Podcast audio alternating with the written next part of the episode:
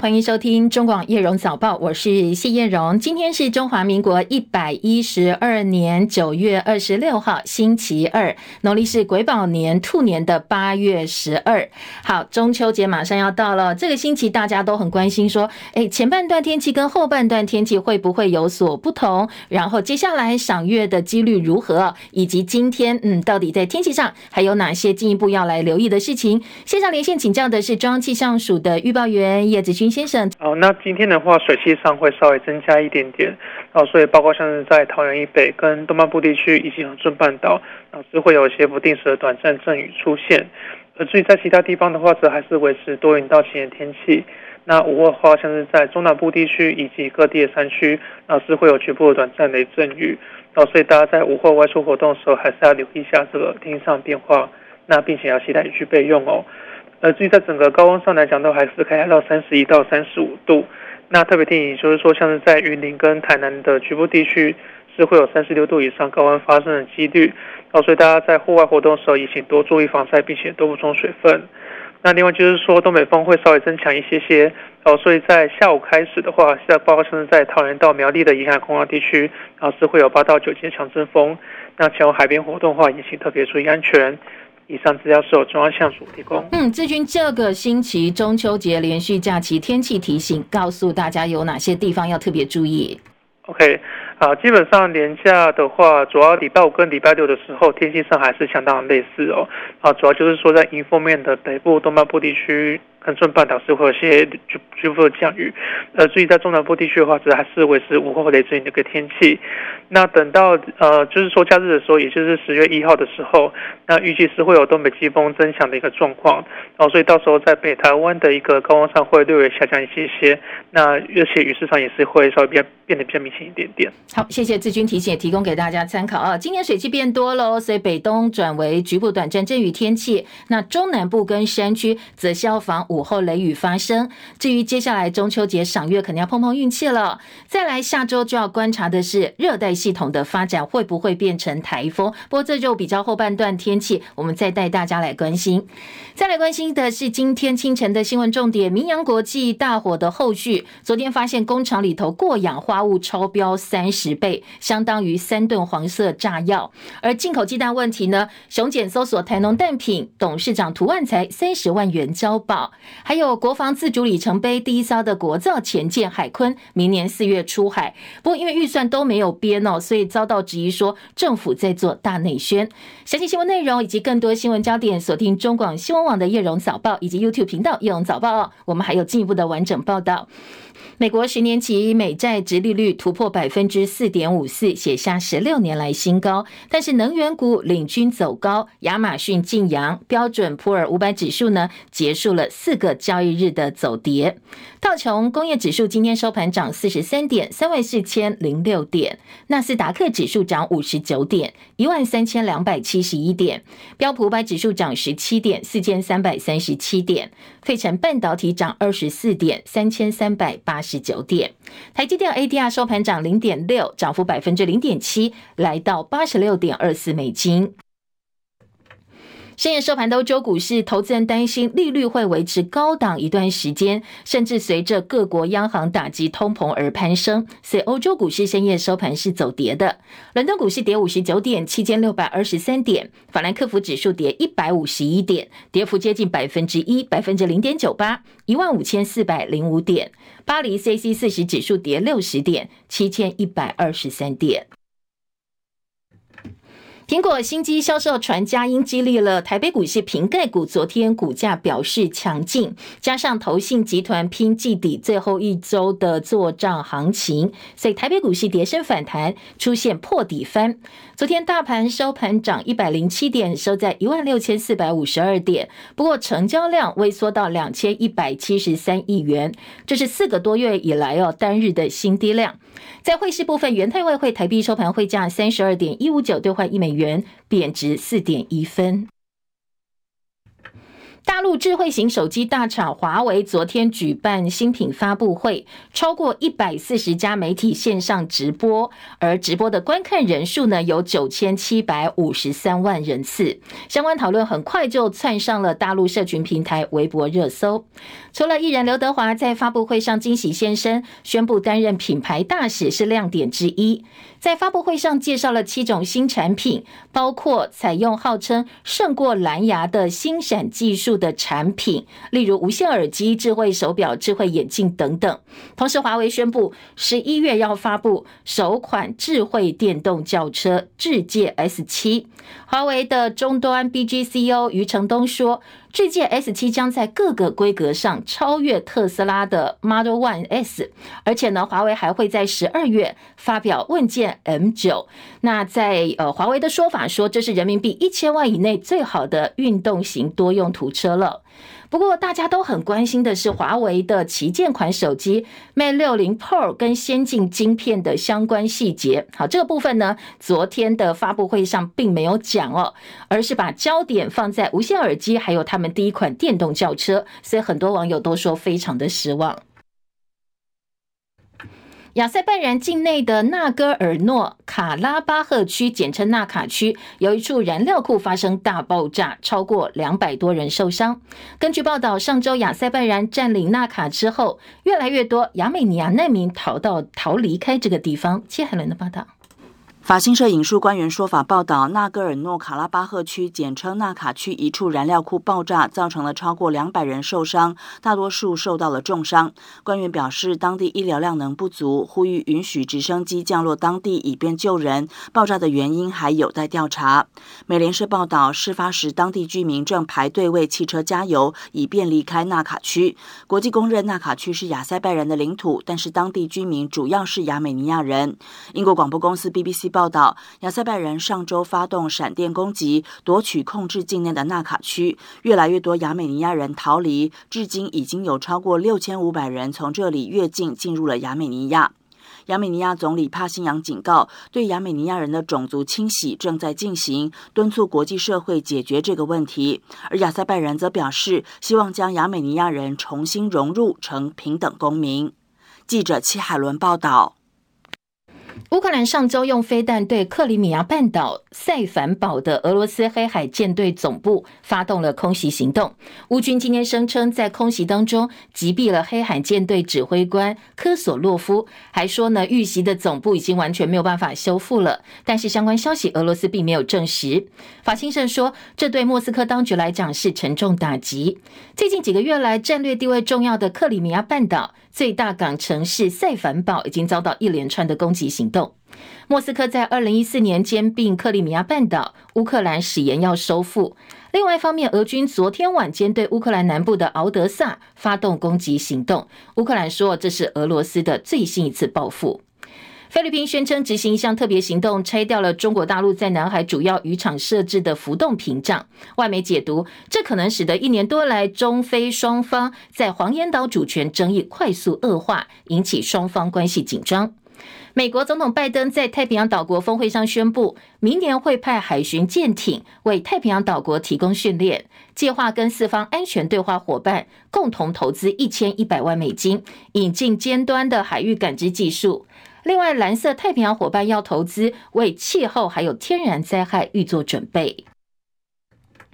帛琉总统证实，要求美国在帛琉常态部署先进者爱国飞弹防御系统，来克制中国大陆。而帛琉现在是我们仅存的十三个友邦之一。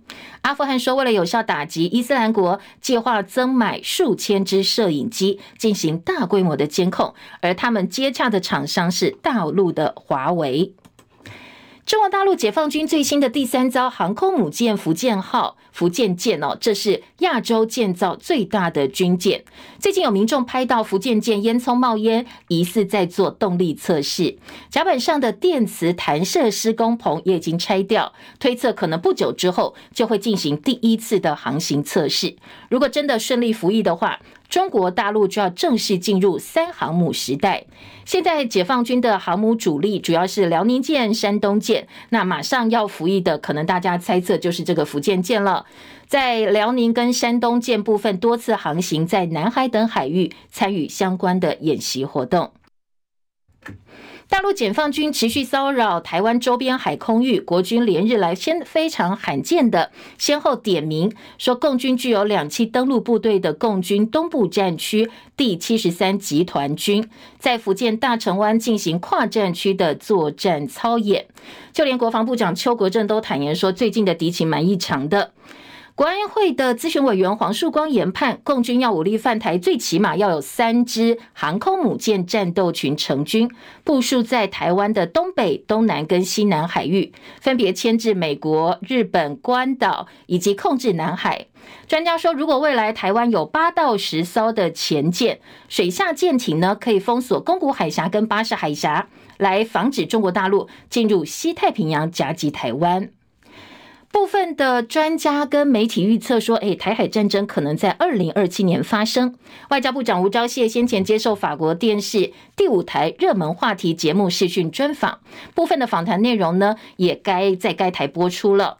吴钊燮说，台湾会尽一切努力避免战争爆发。而根据我方的观察，中国大陆目前并没有为大规模侵台进行准备。他说，台海战争并不是迫在眉睫。吴钊燮认为，哟，也不是不可避免。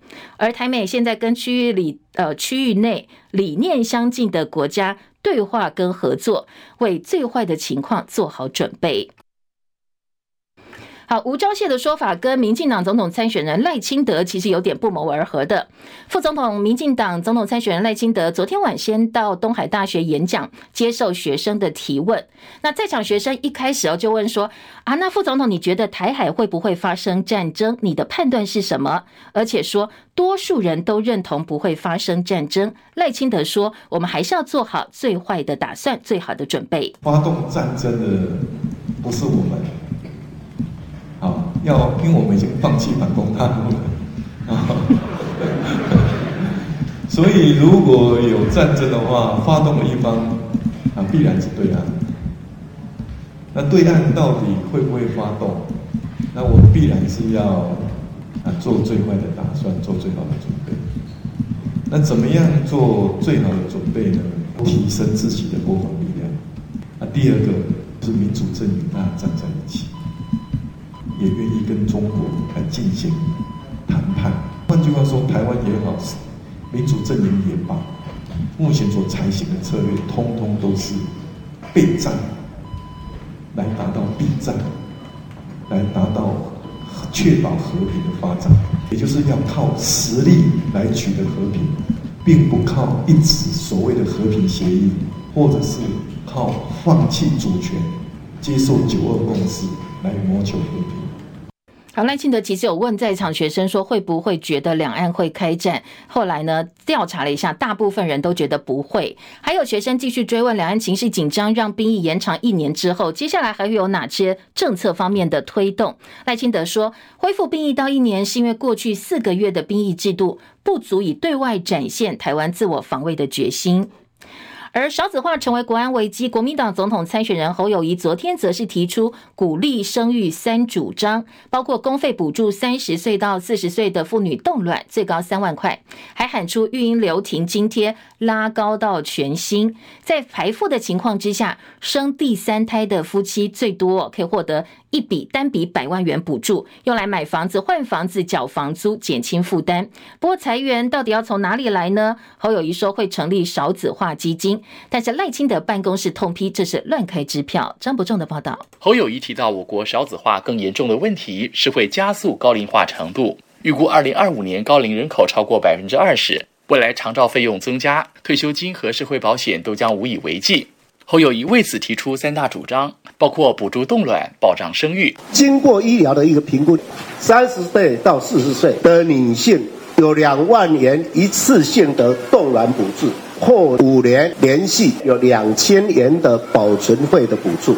其次是将现行为期六个月的育婴留职停薪津贴，从平均月投保薪资的八成调高到全薪，新增两成由政府加码补贴，以减轻家庭育儿的经济压力。第三，则是要实现号称百万金孙目标的三胎家庭房屋补贴。第三胎以上的家庭，夫妻一生一次百万补贴，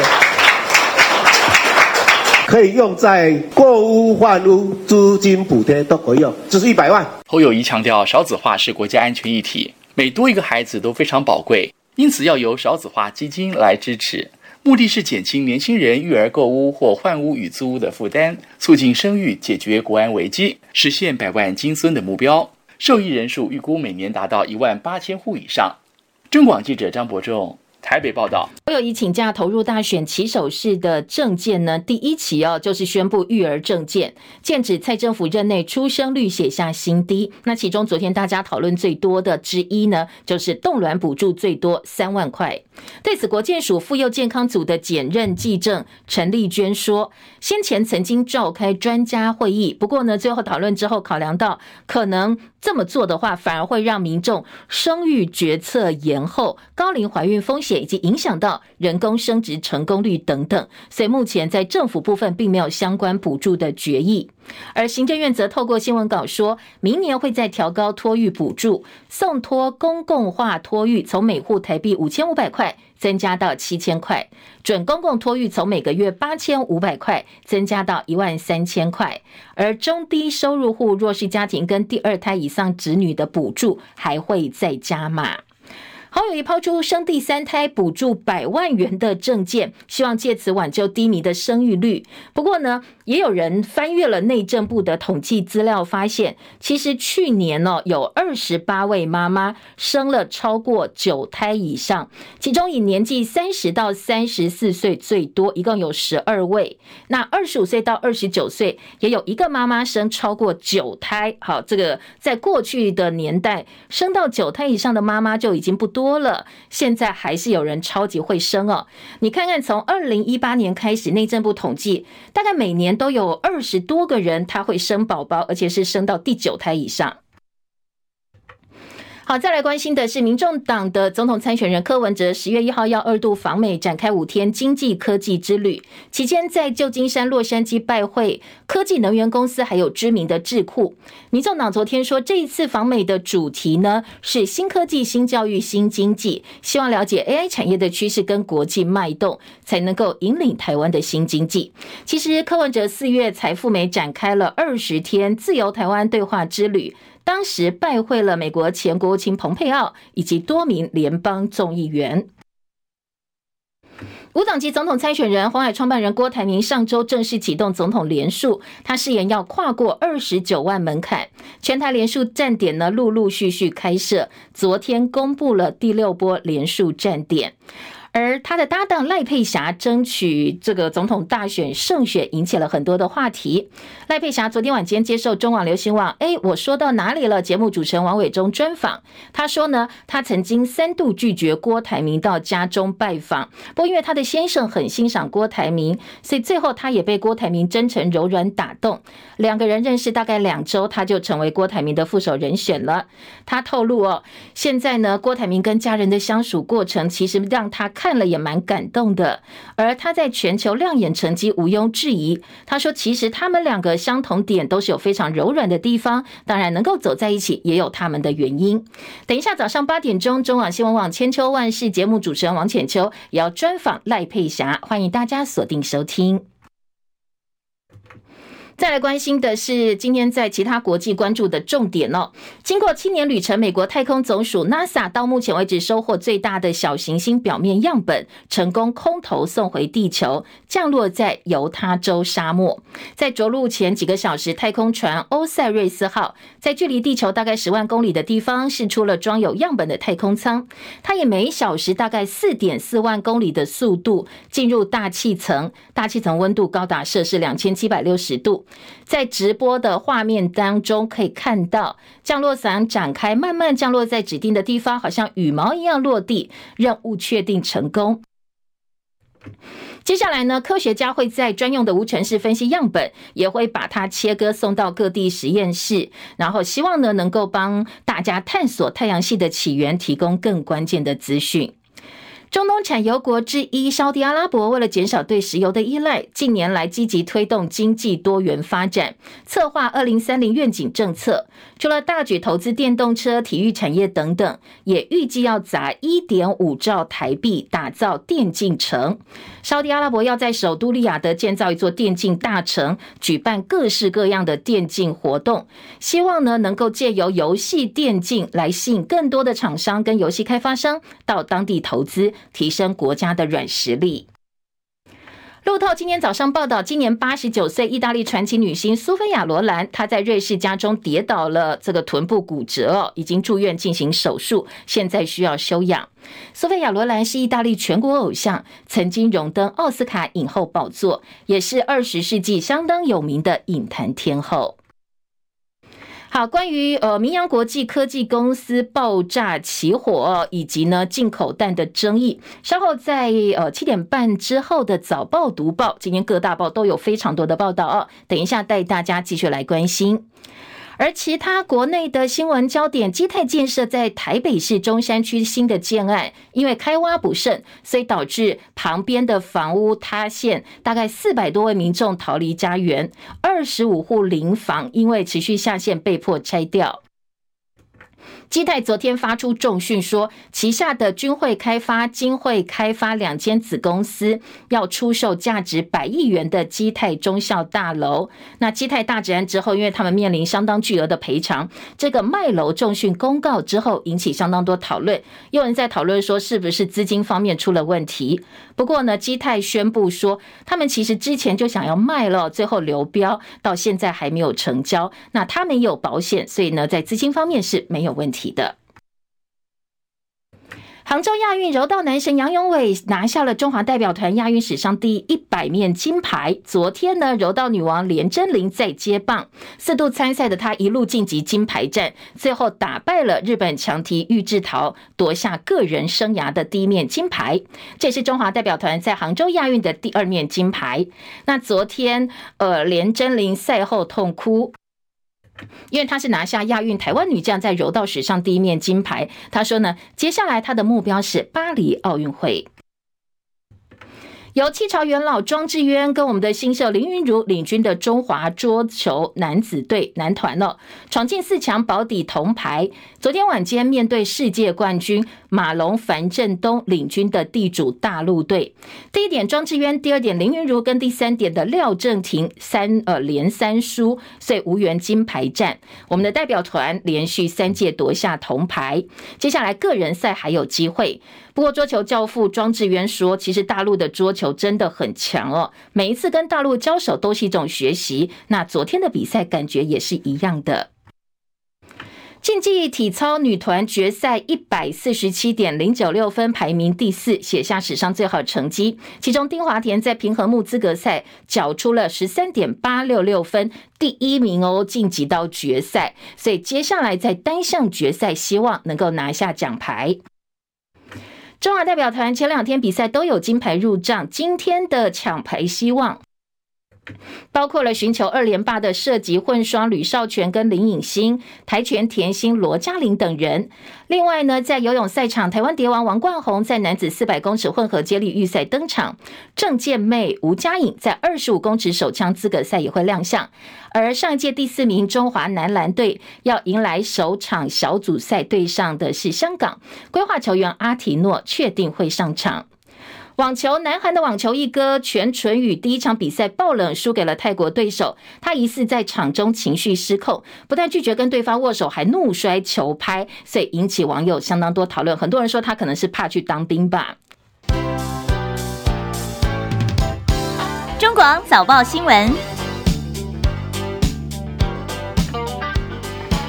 回到叶荣早报，我是谢叶荣，继续帮大家读报啊，听听看今天早报新闻重点有哪些，还有不同角度提供给大家做思考。好，当然在读报前，还是要请好朋友手机、平板、电脑，呃，YouTube 频道上的叶荣早报直播，以及八点钟之后的影音档案，不要忘记哦，帮叶荣按赞、分享、订阅频道，谢谢大家的支持哦，帮我们提升一下触及率，让更多的人可以看到、听到，随时都可以回到中广新闻网的频道上，帮我们做这几。几个动作。好，对，七点早报新闻的影音档案或直播现场按赞，然后尽量分享出去哦，刷刷留言板，记得要订阅中广新闻频道。再次感谢大家。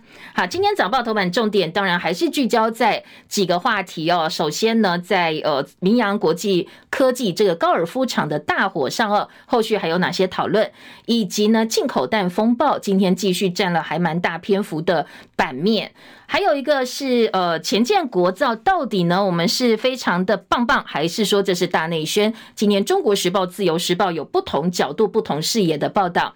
首先，在明阳国际大火后续呢，今天《中国时报》的头版头条说，呃，昨天发现工厂里头过氧化物超标三十倍，中石利用大标告诉大家，相当于三吨黄色炸药，而且在报案的时间点。拖了二十一分钟才报案，错失了疏散的黄金时间。好，这是今天《中国时报》头版的重点。《联合报》今天头版头条是继续来追进口鸡蛋问题，大标题说：雄检搜索台农蛋品，图万才三十万交保，高雄市府罚台农信心一千一百三十万。好，当然今天中时联合二版都是关于鸡蛋的消息。自由时报今天的头版头条则是说，国防自主的里程碑，首艘国造潜舰海鲲明年四月出海，这是自由时报报道的标题。但是国造潜舰今天的这个呃中国时报在头版下半版面就吐槽了，说预算都没有编列，蔡政府在选前做大内宣，二零二五造三艘潜舰做不到也造不出来，通通都是大内宣。好，听得出来啊，相同关心国造潜舰，但是呢，呃，自由。跟中时的角度是截然不同的。另外，包括了联合报以及中国时报跟自由时报头版照片，通通都是杭州亚运的最新报道哦。昨天在亚运会，柔道女王连珍玲拿回金牌。今天的中时联合以及自由都在头版有图片的报道。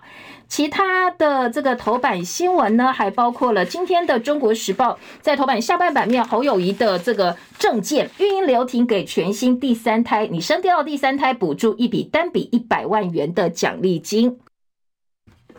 联合报今天头版下半版面关心是药价的问题。我们知道酒驾哦，毒驾。那今天关心的是药价，说药驾交通事故一年夺走三百条人命，高过酒驾死亡数。药驾常见的三种药品，那药师公会说赶快立法抑制吧。好，这三种药品大概是呃降血糖药二级、安眠药三级，还有肌肉松弛剂三级。说你如果吃降血糖药会疲倦、冒冷汗跟头晕。安眠药当然会嗜睡了。肌肉松弛剂、嗜睡、头晕、手脚无力，大概就是三级了。说赶快哦，希望中央除了重视酒驾、重视毒驾，也能够重视药驾，赶快严厉罚则吧。台湾的慢性病患高达六百万人，很多人在吃药之后开车上路，如果嗜睡、昏沉、注意力没有办法集中，就可能险象环生。所以可能要用立法的方式来规范所谓的药驾。你若吃了这些药，就尽量不要开车上路了。大概有。一百五十名慢性病患，他们有开车的习惯，所以应该要教育他们，让他们知道，其实你吃药上路是非常危险的。好，这个是今天联合报在头版下半版面提醒大家要注意的事情。而在自由时报头版呢，除了头版头条之外，中间版面是国民党高雄市的前议长曾丽燕，因为诈领助理费一千三百三十万元，所以被重判十二年的有期徒刑。这是呃自由的头呃头版中间版面的新闻焦点。至于高虹安的涉嫌诈领助理费案，昨天也开庭了。那昨天聚焦的重点是。三名到法庭上的主任，高虹安办公室的前主任，通通认罪。但是呢，他们对于法官的陈述都说：“啊，我就是一个小老百姓，我这个小员工啊。那高层或者是高虹安有背景，那告叫我这么做，我也不好说不要。所以呢，说福报加班费，通通都是高虹安决定。那检方就主打这个部分说，高虹安贪图小利，用权势压榨下属。那这些员工也说，我是员工，只能够寄人篱下。”听雇主的指示，希望呢，在他们认罪之后，法官能够给予缓刑或者是减刑哦。好，自由时报今天的头版。两大财经报纸今天头版头条的焦点不太一样哦。今天像呃，经济日报告诉你，台北股市说呢。呃，瓶盖股往上冲，所以台北股市昨天破底翻。那在大盘的指数部分呢，昨天是收在一万六千四百五十二点，大涨一百零七点。但是要注意的是，量很少哦。I 十五热销激励作战行情，助攻大盘跌升反弹。这个是经济日报的头版头条。工商时报告诉你，三奈米台积电的三奈米发挥，四大客户加持，所以台积三奈米发威。包括了联发科、超微、辉达跟高通竞相导入。法人说，接下来呢，二零二四下半年三纳米家族月产能应该可以冲上十万片。至于华为新手机，今天两家财经报纸呢都是用二版大篇幅整个版面来报道。呃，在经济日报的焦点放在昨天华为公布的智选轿车，说华为直接呛特斯拉，预告十一月发表智界 S 七，说整个规格呢会超越这个特斯拉哦。十二月还有新款叫问界 M 九亮相，那新品齐发推出超高端品牌，这个是昨天呃华为新品发布会的部分重点。而工商时报则说。华为昨天新品齐发，有平板电视，呃，还有呢电动车。但是大家更关心的是你 Mate Mate 六零 Pro 的详细规格，还有晶片等等，大家有好多好多疑问。好，这个部分呢，华为是隐而不宣，所以引起了很多网友的质疑，相当的不满。而分析师说，华为是低调而不是示弱。那很多事情不能讲哦，毕竟跟美国关系比较紧张一点点。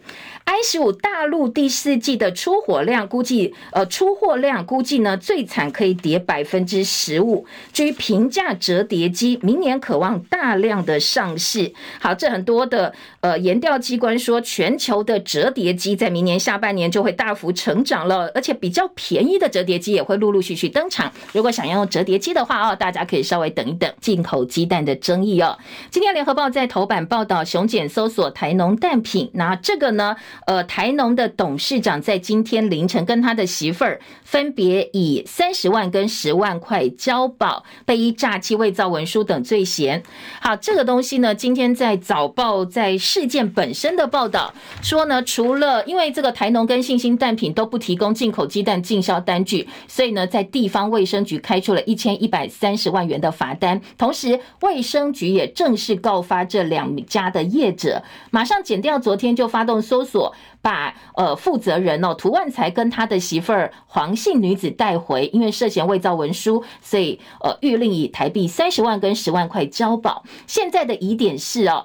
一个是用次充好、用次品充好的这个呃商品加工用途弹，跟四百二十五万颗的弹流向不明。昨天还有网友说，我买台农和蛋蛋打出来蛋白竟然是绿黑色，非常的吓人。所以昨天因为这个贩卖商在新北市，新北市卫生局也派人去查了，说呃其实后来发现这个蛋是进呃国产蛋，不是进口蛋哦，但是因为是。绿黑色的蛋白很可怕，所以接下来呢，还会去查它的储放条件啦，还有后续卖场的卫生问题。已经高龄八十三岁的涂万才，台农蛋品的负责人，他昨天呢走出这个呃地检署的时候，被问到说啊，你有没有觉得很委屈？都是听农业部的话，结果现在罚你一千万，还要到呃地检署来接受讯问。他一度开口说没有意见，不过后来好像还想再讲一些话哦。但是旁边的家属马上拉住他说啊，卖供啊，卖供啊。这个时候律师补充说啊，让让长辈老人家回去休息吧。后来他就坐着。他的宾士车扬长而去，因为呢，涂万才先前接受联合报专访的时候说，是农业部找他帮忙才接下进口蛋洗选。他说自己不是坏蛋，也不是混蛋，但是没想到呢，现在马上被查又被开罚，所以大家都很关心他的一个反应。至于国民党高雄市党部，则是三度到地检署去按铃，包括台农、包括农业部、包括畜产会，通通告下去哦，告了诈欺，告了渎职，所以通通都要来做并案的调查。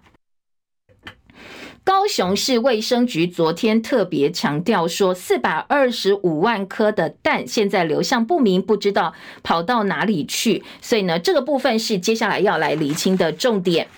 今天联合报的二版版头，台北市批畜产会拒绝提供资料，限期提供完整的进口蛋资讯。农业部说，我们相信畜产会最后会配合，如果再继续提供的话，台北市将会连续开罚。民进党总统参选人赖清德昨天到东海大学演讲，也有学生问说进口蛋厂商牟利的相关话题。赖清德的解释说，购买过程当中，因为农业部没有经验，采购过程如果有问题，就要坦然面对监督跟检讨。现在呢，检调已经在查了，如果违法的话，依法办理。但是他提到，目前看起来没有足够证据产生食安问题。那社会没有认为对外采购进口鸡蛋政策是错的。好，这是赖清德昨天的一个回应。面对学生的时候，他表示了自己的意见。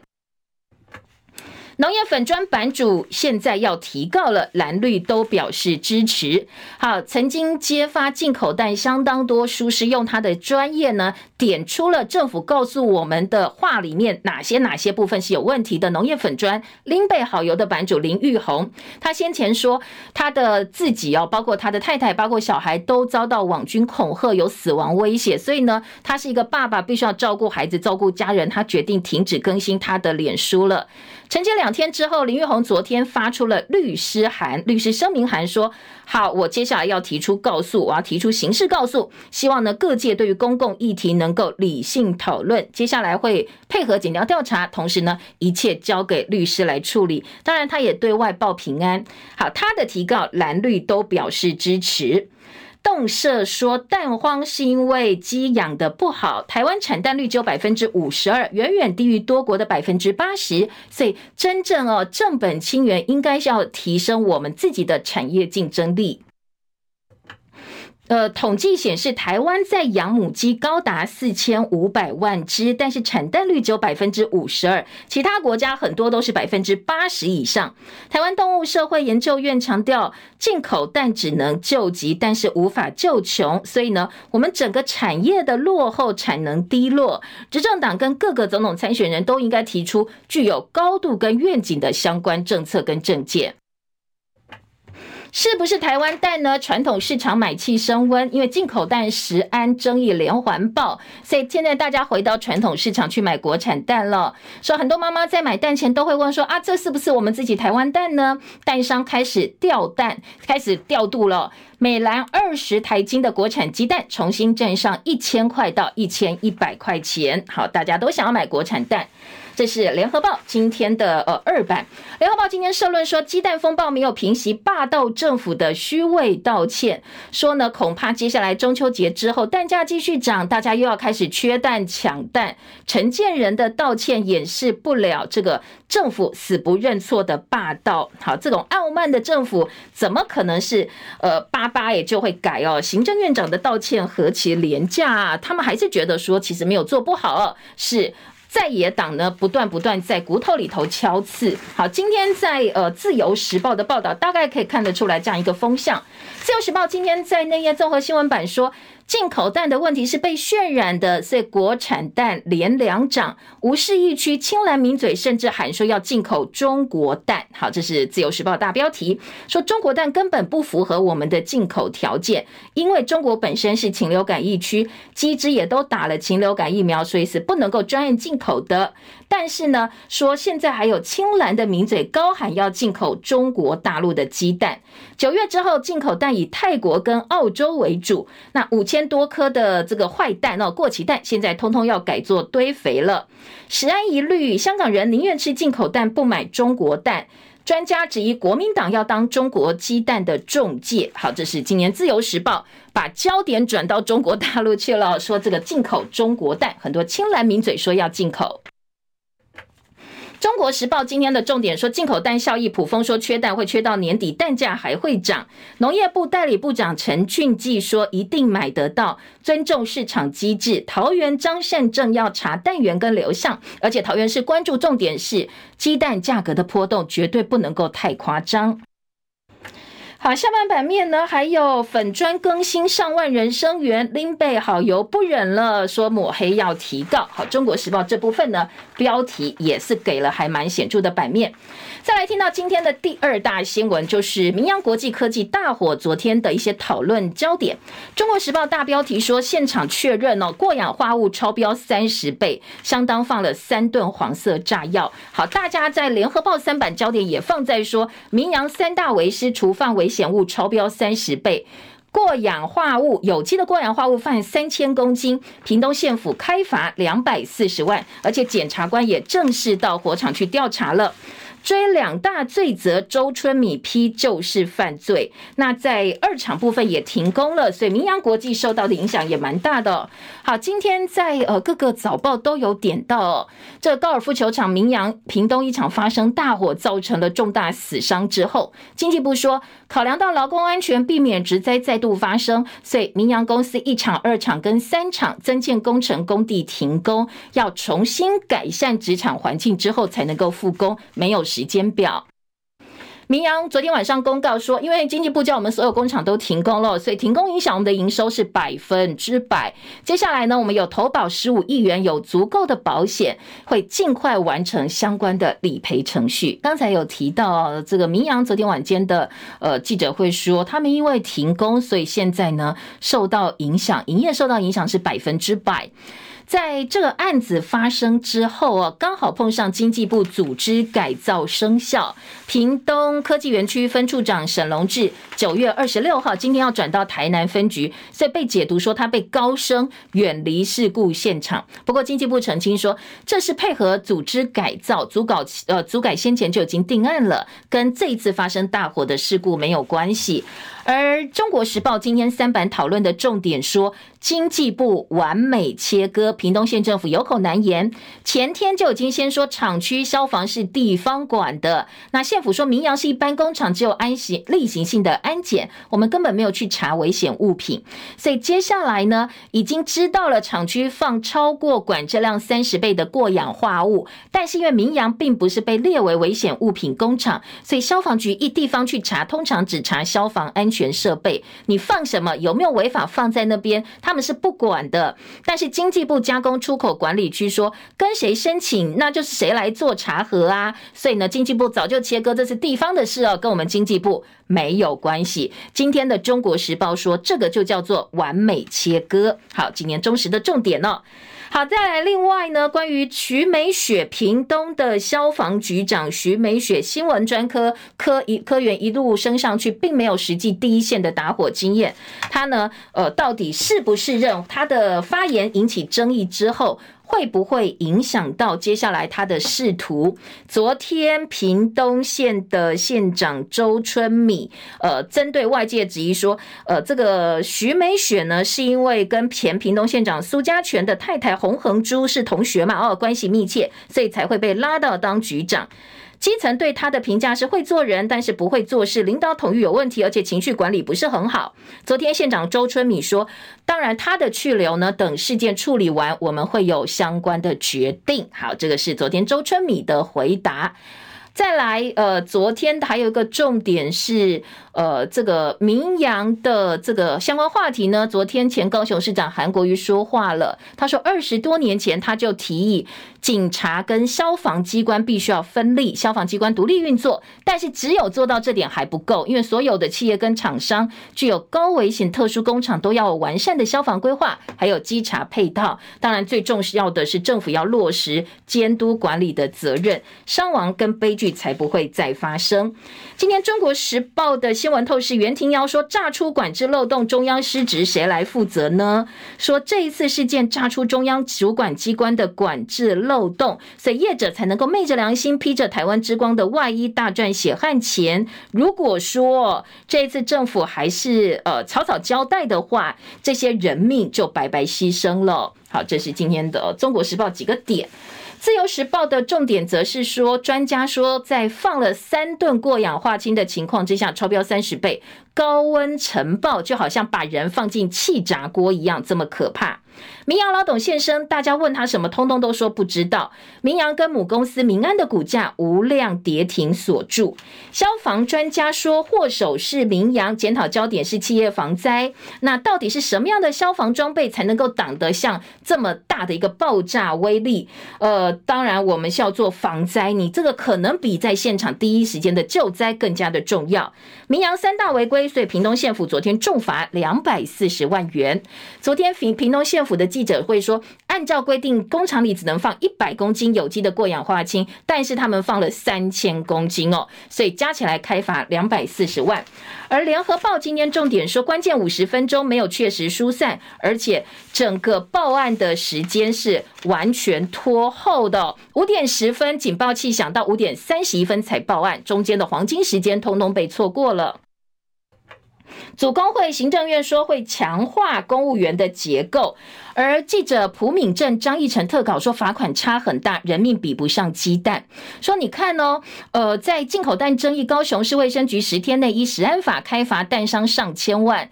明扬大火造成数百人受伤，十个人送命，但是只能够按照消防法处两百四十万罚锾。所以很多基层的消防员看了很感叹，说人命比不上鸡蛋，真的有点夸张。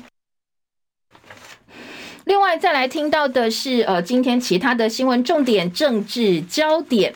今天在中时的四版立野立法院的在野合作，民众党抢下一席赵伟，吴欣盈出任卫环赵伟，跟民进党八席分庭抗礼。接下来呢，包括法案审查，包括预算审查。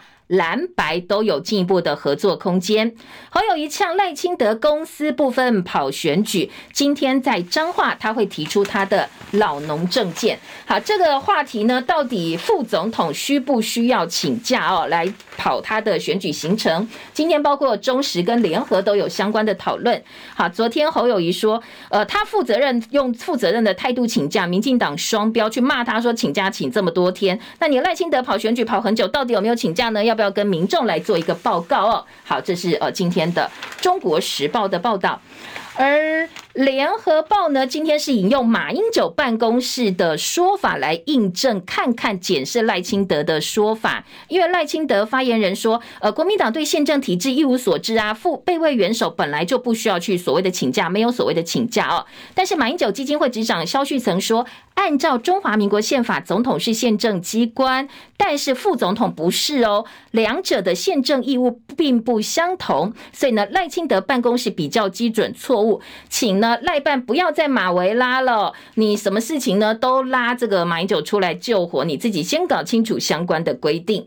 好，在侯友谊的部分请假，当然被抨说你这个市长当没几天就请假了，请了一百多天，那你怎么对得起新北市民呢？昨天侯友谊跟新北市民说抱歉，说呢，呃，当然接下来新北有事还是侯友谊的事哦，所以我一定会对新北市民负起完全的责任。联合报记者侯立安说，找回自信的密码，侯氏风格接地气。好，这是几个点哦。国造前舰今天的中国时报说，呃，我们的第一艘自制。前舰海鲲号礼拜四，蔡英文总统亲自主持下水仪式，而且命名，而且呢还安排了很多的媒体到现场去看。在我们的目标部分呢，呃，黄树光国安咨询委员黄树光希望海鲲号明年底前交付海军，二零二五年能够完成三艘国造前舰。二零二七年可以到四艘，但是因为整个预算都没有，还没编列，国防部坚持要做完原型舰才评测，再来决定要不要建后续的相关的舰艇。所以到底有没有办法编预算都不知道，你实际上做不到也造不出来。所以中时说，蔡政府在大选前透过特定媒体做大内宣，相当的不专业。这特定媒体呢，透过直播来看一下哦，今天自由时报的头版头条。联合报也质疑说，这造舰根本是画大饼，选前绑定分配资源权吗？这根本就是对后续舰呢，似乎是要确保资源的分配权，才会这么着急哦，在选前先把大饼给画出来。旺报今天头版头条是陆生纳健保，李大为说不久之后就有好消息喽。两岸人士说，防疫解封，重启交流是未来考虑的时候。陆生认为，当然把我们纳入健保是基本人权呐、反驳他们是来台湾掏空医疗资源。今天的文教新闻讨论的是大学寄存招生名额六年累计破四万。好，这个寄存就是说，呃，我今年招生不满，我先存着，等到明年我有空间的时候，这个名额再放出来哦。今天的联合报就重批，说的好像你的餐厅，呃，这个先把桌子收起来，然后告诉大家我客满。